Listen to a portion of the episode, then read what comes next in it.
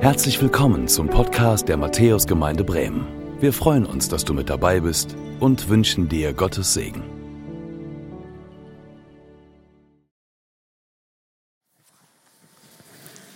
Gnade sei mit euch und Friede von dem, der da ist und der da war und der da kommt, Jesus Christus, unser Herr. Amen. Hey, wie schön, dass ihr da seid und vielleicht bist du zum ersten Mal in der Matthäusgemeinde. Dann heiße ich dich ganz besonders herzlich willkommen. Ich bin Philipp und ich gehöre zum pastoralen Team dieser Gemeinde und freue mich echt, dass ich heute unsere Reihe über das Buch Jona fortsetzen darf, ähm, über den wir eine ganze Menge gehört haben in diesen Sommerferien. Und vergangene Woche da haben wir so ein bisschen miterleben dürfen, wie Jona einzieht, jetzt beim zweiten Mal endlich, in diese mächtige Stadt, eine der mächtigsten Städte der damaligen Zeit, nach Ninive, durch dieses Stadttor, was es heute noch gibt. Ich habe euch dieses Bild mitgebracht von Ninive, heute Mosul im Irak. Und durch dieses Tor, das dann jetzt von ISIS zerstört worden ist. Durch dieses Tor oder so ein ähnliches Tor zog Jona hinein nach Ninive. Und er tat das, um den Einwohnern dieser für ihn feindlichen Stadt zu sagen, in 40 Tagen werdet ihr vernichtet. In 40 Tagen werdet ihr vernichtet. Aber anders als er das vielleicht erwartet hätte. Er hat damit gerechnet, wenn er als Feind kommt und so eine Botschaft überliefert, vielleicht, dass sie ihn rausjagen oder dass sie ihn vielleicht sogar um die Ecke bringen, anders als er das vielleicht auch selber erwartet hat, erkennen die 120.000 Einwohner dieser Stadt, die dort lebten, durch diese Einsatzpredigt von Jona, dass das göttliche Worte sind. Dass das, was er da sagt, Wahrheit ist dass er jemand ist, den der wahre Gott gesandt hat, ein anderer Gott als den, den sie bis dahin angebetet hatten. Und sie kehren dem Bösen, was in dieser Stadt herrschte, was bis zum Himmel stank, den Rücken. Von denen auf der Straße bis hin zum König. Kehren sie alle um. Muss ich nochmal was tun, damit das Pfeifen aufhört? Ein anderes Mikro oder? Ich rede einfach lauter sonst. Und das, was ich euch so mitgeben wollte letztes Mal, ist, hey, Gott kann sogar so einen Jona gebrauchen, sogar so einen unvollkommenen Propheten wie Jona gebrauchen, damit 120.000 Menschen, die er gar nicht erreichen wollte, umkehren. Eine ganze Stadt sich verändert. Eine Stadt, die so rein äußerlich gar nicht so anders aussieht als Bremen. Und ich habe euch dieses Foto mitgebracht von Ninive, diese Rekonstruktion und von der Schlachte. Und ich habe euch ermutigen wollen, Gott kann dich gebrauchen. Egal wie unvollkommen du bist und dich hältst, egal ob du die Menschen dieser Stadt hier in Bremen, obwohl die vielleicht dir gar nicht auf dem Herzen liegen, kann er dich gebrauchen, dass Gott ihnen begegnet durch dich dass sie dem Bösen den Rücken kehren durch das, was du ihnen sagst, das, durch das, was du bezeugst. Und wir haben vergangene Woche miteinander gestaunt, dass Gott so ist, dass er so handelt, dass er so einen Jona gebraucht. Und heute wollen wir auf Jonas Reaktion schauen, auf das, was Gott mit ihm gemacht hat. Was Jona so im Nachgang an diese gewaltige Umkehr dieser mächtigen Stadt eigentlich so empfunden hat. Das steht in Kapitel 4, in den Versen 1 bis 5. Und ich lade euch ein, wer kann, nochmal dazu aufzustehen.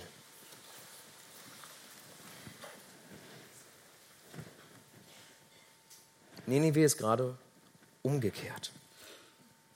Und wir lesen, das aber verdross Jona sehr und er war zornig und betete zum Herrn und sprach, Ach Herr, das ist ja, was ich dachte, als ich noch in meinem Lande war.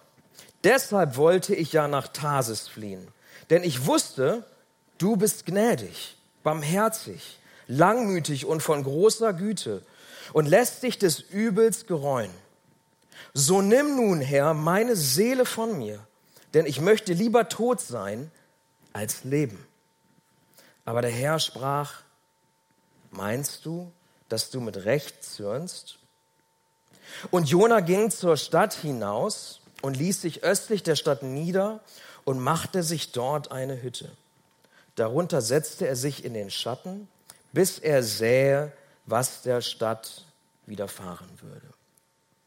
Ich möchte noch beten. Und Herr, so bitten wir dich, dass du uns dieses Wort aufschließt. Wir sehen Jonas Reaktion. 120.000 Menschen kehren dem Bösen den Rücken und er ist wütend. Hilf uns zu verstehen, was im Herzen des Jonas vorgeht und hilf uns, prüfe unser Herz. Ob wir uns freuen darüber, wenn Menschen umkehren oder ob uns das vielleicht manchmal gar nicht so lieb ist.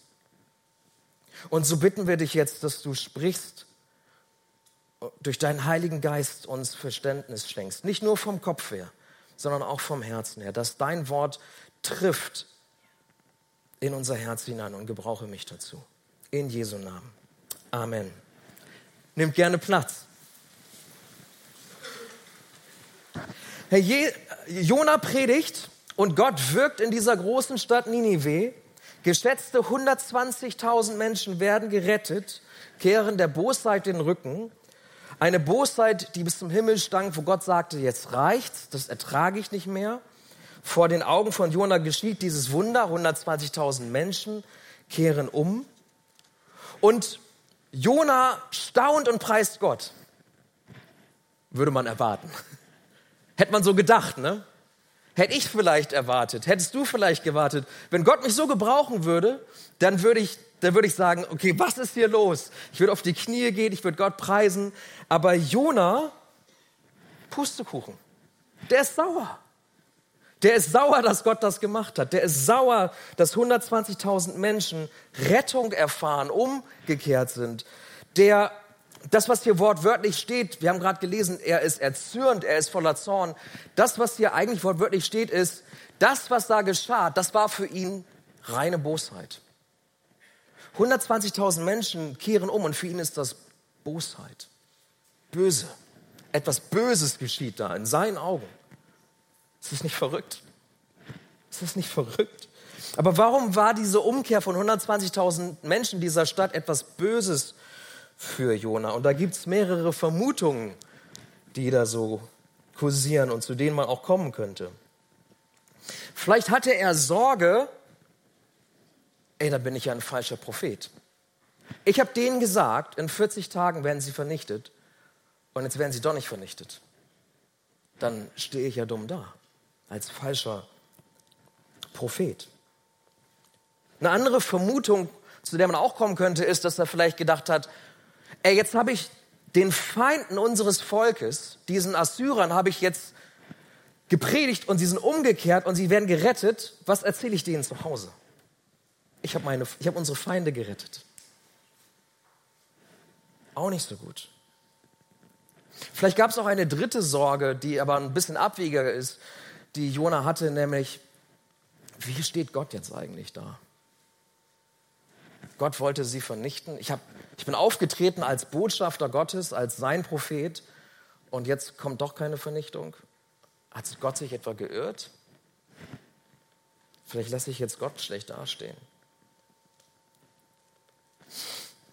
Aber all diese Vermutungen, diese drei Vermutungen, die lösen sich eigentlich relativ schnell auf. Denn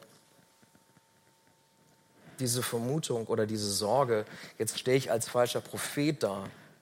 Oder auch vielleicht von denen zu Hause, oh, jetzt, habe ich die, jetzt sind die Feinde umgekehrt und sind gerettet. Das sind ziemlich selbstsüchtige Sorgen, oder? 120.000 Menschen werden gerettet und ich mache mir Sorgen, wie ich dastehe. Ziemlich selbstsüchtig.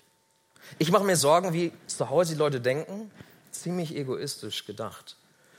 Und dass der Ruf Gottes zu Schaden kommt. Gott ist souverän. Er tut, was er möchte. Er braucht niemanden, der seinen Ruf verteidigt, wenn er sich entscheidet, so eine Stadt zu retten. Warum war dann Jona so böse, obwohl das geschah und er gebraucht worden war durch Gott? Herr Jona war böse, weil er die Umkehr dieser 120.000 Menschen gar nicht wollte. Er wollte nicht, dass sie gerettet werden. Er wollte nicht, dass diese Feinde, die einem anderen Gott nachgejagt waren, anderen Göttern nachgejagt waren, dass sie jetzt plötzlich Gottes Gnade erfahren. Das wollte er nicht. Er wollte das nicht. Er wollte die Vernichtung von Ninive. Und das lässt uns so ein bisschen reinschauen in das Herz von Jona, das, was er so im tiefsten Inneren eigentlich mit sich umhergetragen hat. Was wir vielleicht manchmal in unserem Herzen mit umhertragen. Denn wenn man es genau nimmt, hat Jona im Herzen vielleicht gesagt, ey, mein Plan für diese Stadt wäre besser gewesen. Ich hätte sie vernichtet.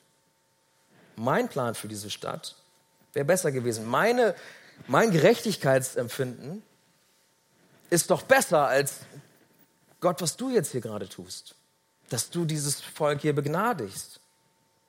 Sie waren böse, sie sollten bezahlen und da hilft so eine Last-Minute-Umkehr jetzt auch nicht weiter. Hat, hat vielleicht Jona so gedacht. Und vielleicht horchst du mal so in dich hinein. Wie ist das manchmal bei dir? Denkst du nicht auch manchmal, oh Gott, mein Plan ist eigentlich der bessere Plan? Denkst du nicht auch manchmal, wenn ich hier das Sagen hätte, ne? in meiner Straße, in Hochding, dann würde hier Recht und Ordnung herrschen. Wenn ich hier die Ansagen machen dürfte, dann wird es viel besser laufen. Aber Gott, du machst ja nichts. Vielleicht denkst du manchmal so. Und vielleicht verfluchst du manchmal Gott, indem du sagst, ey, ich gehe hier seit 40 Jahren in Matthäus, ne? Immer regelmäßig, total brav. Und wenn ich einmal nicht da bin, dann gucke ich es online nach auf YouTube. Und dann ist da mein Nachbar, der Arsch. Und auf dem Sterbebett rettest du den. Finde ich nicht okay. Finde ich nicht gerecht. Finde ich nicht in Ordnung. Und du verfluchst Gott vielleicht manchmal dafür. Das war jetzt ein bisschen krass, aber vielleicht geht es dir so, wenn du mal genau nachhorchst in deinem Herzen. Ich frage noch mal ein bisschen genauer, ich lege noch mal einen drauf. Vielleicht wünschst du dir sogar manchmal, dass so manche Menschen Hochding nicht gerettet werden, weil du gar nicht möchtest, dass sie neben dir sitzen. Vielleicht wünschst du dir manchmal nicht, dass die Personen, wo du sagst, die sind mir fremd, die sprechen meine Sprache gar nicht. Guck mal, wie die rumlaufen, wie die sich benehmen. Wenn ich ehrlich bin, wünsche ich mir gar nicht, dass die neben mir sitzen hier in dieser Gemeinde. Geht uns manchmal so, oder? Dass wir uns darüber freuen, dass wir untereinander sind, aber freuen wir uns über jeden, der dazukommt? Wie geht's dir damit? Zumindest macht Jona hier eines richtig jetzt. Der wendet sich an Gott mit seinem Ärger. Immerhin. Er betet in seinem Zorn zu Gott mit folgenden Worten, und ich habe die mal mitgebracht nach der Hoffnung für alle. Etwas anders. Vielleicht leichter für dich zu verstehen. Ach Herr, habe ich das nicht gleich geahnt, als ich noch zu Hause war? Darum wollte ich ja auch so rasch wie möglich nach Tarsis fliehen. Ich wusste es doch. Du bist ein gnädiger und barmherziger Gott. Deine Geduld ist groß, deine Liebe kennt kein Ende. Du lässt dich umstimmen und strafst dann doch nicht. Darum lass mich nun sterben. Herr, das ist besser für mich, als weiterzuleben. In seinem Frust wendet sich Jona an Gott und er offenbart hier das, was in seinem Herzen gewesen ist die ganze Zeit, nämlich, dass er wusste, oh Gott, am Ende bist du gnädig. Ich gehe dahin und verkünde den Feinden, unseren Feinden die Vernichtung und am Ende rettest du sie doch. Ich wusste es doch du machst das nicht wahr, was ich da gepredigt habe. Du hast doch Erbarmen. Ich hatte es doch gewusst. Und Jesus, äh, Jonas, sorry, beschreibt Gott hier mit den Worten, so wie Gott sich selbst den Menschen vorgestellt hat, das erste Mal. In 2. Mose 34, 6 bis 7, da stellt sich Gott Mose persönlich vor und tut das mit diesen Worten. Hört mal genau hin. Ich bin der Herr, der barmherzige und gnädige Gott. Meine Geduld ist groß, meine Liebe und Treue kennen kein Ende. Ich lasse Menschen meine Liebe erfahren über tausende von Generationen. Ich vergebe Schuld, Unrecht und Sünde. Doch ich lasse nicht alles ungestraft. Wenn jemand an seiner Schuld festhält, der muss er die Folgen tragen und nicht nur er, sondern auch seine Kinder, Enkel und Urenkel. Jona sagt ja also im Prinzip, Gott, du hast dich damals uns so vorgestellt und du bist immer noch so. Und es ärgert mich, dass du immer noch so bist. Mich ärgert, dass du so bist, wie du bist, dass du dir treu geblieben bist, dass du immer noch so gnädig bist, immer noch so geduldig bist, immer noch so langmütig bist. Ich hätte wissen müssen, dass du derselbe bist. Und das macht mich sauer. Hm? Das macht ihn sauer. Tja. Aber es ist verrückt, oder? Dass er, dass ihn das so ärgert. Dass in seinem Ärger Jona Gott für etwas kritisiert, nämlich für die Eigenschaft, weshalb du und ich hier sind. Weshalb wir überhaupt Gottesdienst feiern. Jona kritisiert Gott für seine Gnade für diese zentrale Eigenschaft und sagt, ich hätte wissen müssen, du hast dich so vorgestellt, du bist immer noch so und mich ärgert das. Für ihn ist das keine gute Eigenschaft, sondern ein Makel. Und was Jona hier sagt, das habe ich mal ein bisschen provokant zusammengefasst. Jona sagt, Gott, weißt du, was du bist? Du bist ein Softie. Du bist ein Softie. Ich hätte es wissen müssen. Ich hätte es wissen müssen, als ich zu Hause losgezogen bin, deswegen wollte ich ja gar nicht los. Du bist ein Softie. Und das gefällt mir nicht. Und man merkt, ich meine, sowas zu sagen, ne, man merkt, Jona ist sauer, der überlegt nicht mehr so ganz genau, was er da sagt und betet. Ne? Das überkommt ihn. Und am Ende betet er und endet in seinem Gebet so, dass er sagt, weißt du was? Dann will ich lieber sterben. Wenn du so bist, will ich lieber sterben.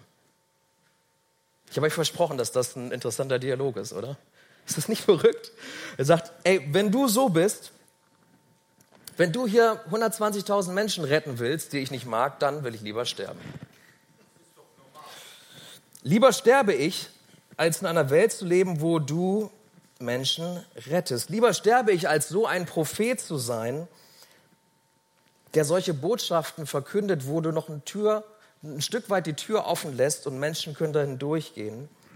Und Menschen, die ich hasse, werden verstohnt. Lass mich jetzt einfach gehen. Und Jona offenbart damit das, was in seinem Herzen ist. Und das ist schon krass, was da drin ist. Was in unserem Herzen ist, ist manchmal so krass. Und wir dürfen dabei sein. Und dann antwortet Gott ihm.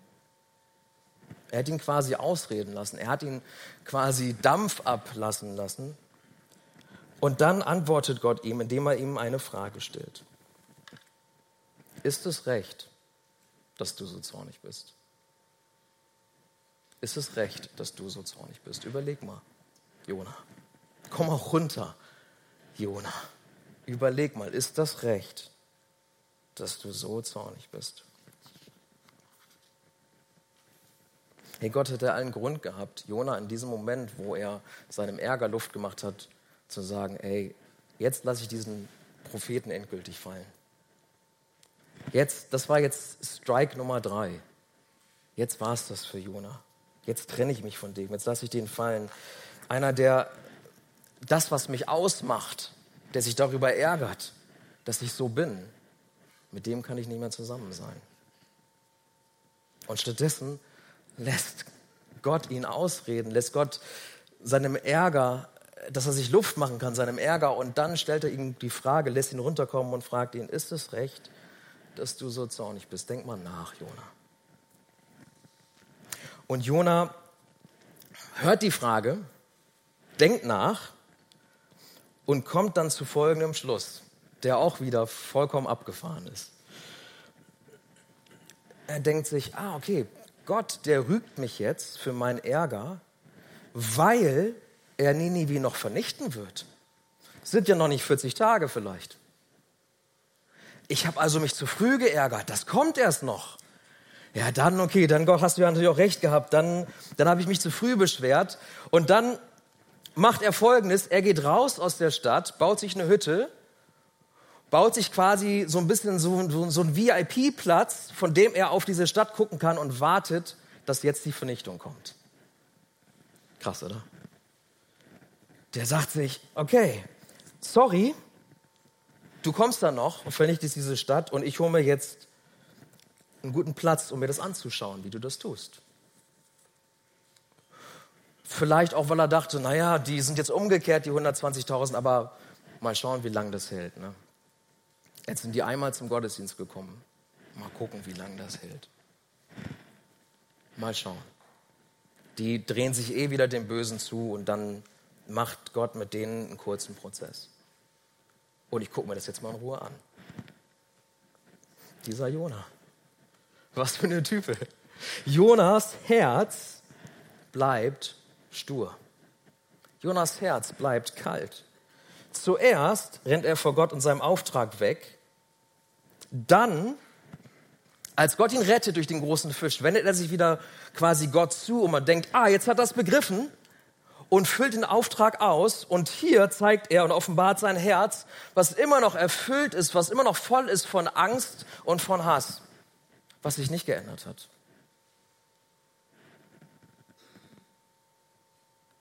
Dieses Wunder, was Gott tut, diese Rettung, die er tut an Jona, hat mit seinem Herzen nichts gemacht.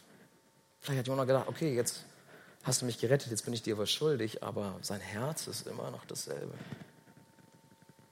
Sein Herz, das, was er empfindet gegenüber Ninive, den Menschen dort, diesen vielen Menschen in dieser Stadt, ist immer noch dasselbe. Pure Verachtung. Kommenden Sonntag kommen wir zum Ende des Buches Jona. Aber eines kann ich euch jetzt schon verraten. Wir erfahren nicht, was mit Ninive geschieht im Buch Jona. Das bricht einfach ab.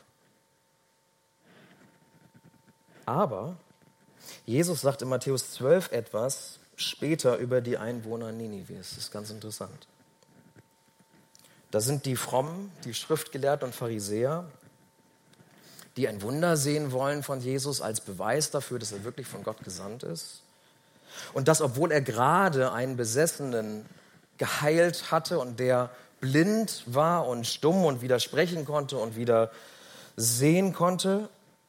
Aber sie wollen ihn auf die Probe stellen und sie glauben diesem Jesus einfach nicht. Und dann kommt Jesus zu ihnen mit dieser Geschichte von Jona und Ninive und sagt in Matthäus 12, 41, wisst ihr was? Die Einwohner von Ninive werden am Gerichtstag gegen die heutige Generation auftreten und sie verurteilen. Denn nach Jonas Predigt kehrten sie um zu Gott. Und hier steht jemand vor euch, Jesus, der größer ist als Jona. Wir kriegen nicht mit, was geschieht mit der Stadt Ninive im Buch Jona, aber wir lesen hier, im Gericht sind die da. Und Jesus zieht sie als Zeugen hinzu. Und sie werden aussagen gegen die Frommen, gegen die mit einem Jona-Herzen, gegen uns vielleicht. Jona wartet auf die Verurteilung Ninives, aber Ninive ist umgekehrt. Er als Prophet sieht sich im Recht. Er sagt, die verdienen Verurteilung und am Ende wird er selbst verurteilt werden. Und wie oft sehen wir uns im Recht und hoffen insgeheim, dass manche Menschen gar nicht umkehren und wir unsere Kirche nicht mit ihnen teilen müssen. Und Jesus macht klar, ey, wenn das das ist, was in deinem Herzen vor sich geht, dann läufst du in Gefahr, dass du einmal von diesen Menschen mit verurteilt wirst. Dass Jesus sie in den Zeugenstand ruft und fragt, unser Herz prüfen lässt und dann zum Urteil kommst. Du hast zwar immer fromm getan, aber in deinem Herzen bist du nie umgekehrt. Ich kenne dich gar nicht. Ja, und ich stelle mir das so vor, wie wir vielleicht einmal vor Jesus stehen und dann ruft er Menschen in den Zeugenstand, hier vielleicht auch aus Huchting, wo wir sagen, wo wir da stehen und denken, ah, die Person kenne ich, glaube ich. Die war doch mal auf dem Sommerfest die hat ein Kopftuch an. Warum ist die jetzt da? Und die Person dann vielleicht sagt, hey, weißt du, ich, ich konnte mich nicht öffentlich bekehren, aber ich habe heimlich den Stream geguckt. Ich habe mich für Jesus entschieden. Ich bin umgekehrt. Und ich wollte so gerne mit jemandem über, darüber reden, aber keiner wollte mit mir reden darüber. Vielleicht, weil ich ein Kopftuch trage. Und ich bin zum Sommerfest gekommen und ich habe gehofft, jemand kommt und spricht mich an. Und ich kann endlich sagen, ich bin auch Christ. Aber, ich, aber keiner hat mich angesprochen. Keiner wollte mit mir reden, hat gedacht, ah, das sind die aus dem Stadtteil. Und sagt, dann sagt Jesus Danke für deine Zeugenaussage. Und dann kommt er zu uns.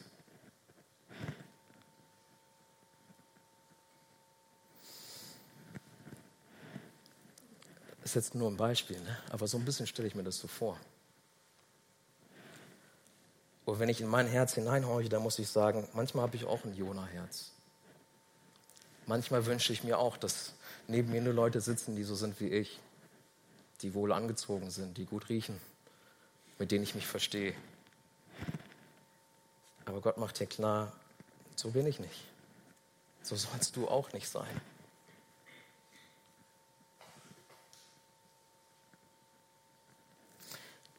Wir feiern gleich das Abendmahl. Und ich möchte dich ermutigen, dass du in Vorbereitung auf das Abendmahl, dass du dein Herz heute prüfen lässt von Gott. Dass du dich prüfen lässt von Gott. Und wenn du merkst, dass dein Herz verhärtet ist gegen Menschen, wenn du merkst, dass dein Herz verhärtet ist, vielleicht auch gerade gegen Menschen, vielleicht auch ein bisschen unbewusst, die einfach anders sind als du, die dir fremd sind, so wie Jona die Menschen von Ninive fremd waren, Ausländer waren. Wenn dein Herz eher verhärtet ist, als dass es gebrochen ist für die, die verloren gehen, dann sag das Jesus und bitte ihn, dass er dein Herz nicht nur prüft, sondern dass er es weich macht, dass er es erneuert, dass er es bricht für die Menschen in diesem Stadtteil, in dieser Stadt, die auch leiden unter dem Bösen und die verloren gehen wenn wir ihnen nicht sagen, dass so ein Gott ist, der gnädig ist und der sich ihnen liebevoll zuwendet, so wie er das für uns getan hat. Das kannst du in Vorbereitung auf das Abendmahl jetzt gleich tun. Und wenn wir das Abendmahl dann feiern und uns dadurch an diese Gnade Gottes erinnern, die die Menschen nicht nur in Ninive erfahren haben, sondern die eigentlich ja auch Jona erfahren hatte durch den großen Fisch. Wenn wir uns daran erinnern, wie Jesus sein Leib und sein Blut für uns gab, dann lasst uns das mit einem erneuerten Herzen tun, mit einem weichen Herzen tun. Einem Herz voller Dankbarkeit über diese Gnade, über diese Barmherzigkeit, über, dass Gott immer noch der ist, so wie er sich Mose vorgestellt hat, so wie das Jona nochmal bekräftigt hat, dass Gott immer noch derselbe ist, damals und heute. Und dass wir diese Gnade und Barmherzigkeit und diese Geduld voller Dankbarkeit annehmen dürfen. Und ich bete darum, dass, wenn wir das Abendmahl feiern, dass dich diese Retterliebe Jesu nochmal neu trifft, nochmal neu ins Herz trifft. Und diese Liebe, die du für ihn hast, nochmal neu entflammt.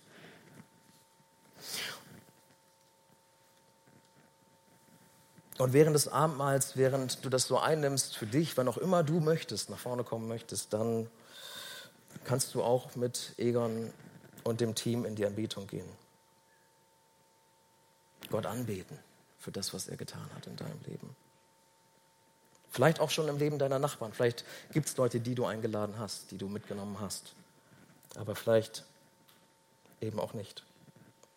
Und mein Gebet ist, dass während dieser Zeit, die wir miteinander haben, dass wir unsere Herzen prüfen lassen, dass Herzen hier in diesem Raum erneuert werden, weich gemacht werden, dass das Jona-Herz kein Jona-Herz bleibt und dass wir umkehren und unsere Retterliebe, dass die Retterliebe Jesu neu in uns Feuer fängt. Nicht nur, damit wir anders vor Jesus stehen eines Tages, sondern auch, dass das viele Menschen in diesem Stadtteil und in Bremen mit uns tun können. Das ist mein Gebet. Das möchte ich jetzt beten, bevor wir dann ins Abendmahl gehen.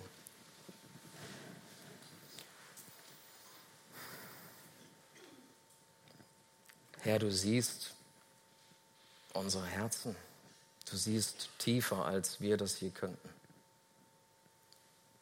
Und wir laden dich ein, dass du uns prüfst. Wir laden dich ein, dass du anklopfst an unsere Herzenstür. Und wir wollen uns trauen und dir aufmachen. Jesus, komm. Und wir bitten dich, dass du unser Herz weich machst, dass du es erneuerst. Und du siehst da, wo wir Jona-Herzen haben, da wo wir Rettung für uns beanspruchen, aber uns nicht wünschen, dass Menschen dich kennenlernen, weil wir uns diese Menschen vielleicht auch nicht wünschen. Aber du bist so anders. Du bist gnädig, du bist barmherzig. Du liebst es zu vergeben, da wo wir nicht vergeben können. Du bist derselbe. Noch heute, so wie du warst damals, so wie du dich offenbart hast, Mose und so wie Jona dich kennengelernt hat, du bist immer noch derselbe. Und darüber wollen wir uns nicht ärgern, sondern wir wollen dankbar sein dafür, dass du gnädig bist, denn du bist uns gnädig gewesen. Jesus, wir danken dir, dass du unsere Schuld vergeben hast. Auch wenn wir vielleicht nach außen ein bisschen feiner ausgesehen haben, eigentlich alles in Ordnung schien, aber du hast uns angenommen. Und du hast uns gerettet für Zeit und Ewigkeit. Und jetzt hilf du uns, dass wir das weitersagen und uns dass, dass andere Menschen wünschen, dass sie auch gerettet werden. Und Herr, wir bitten dich jetzt, dass du uns ganz besonders begegnest, jetzt auch im Abendmahl, was wir feiern wollen, um uns zu erinnern daran, dass du so gnädig bist und was du dafür getan hast. Dass uns das, dass wir das schmecken dürfen, erleben dürfen mit all unseren Sinnen. Triff du in unser Herz. Verändere unser Herz. Mach du Herzen neu in unserer Mitte. Darum bitten wir dich. In deinem heiligen Namen, Jesus. Amen. Danke fürs Zuhören. Wir hoffen, dass du heute inspiriert und ermutigt wurdest durch Gottes lebendiges Wort. Unser Gebet ist, dass es viel Frucht bringt. Weitere Infos findest du unter www.matthäus.net.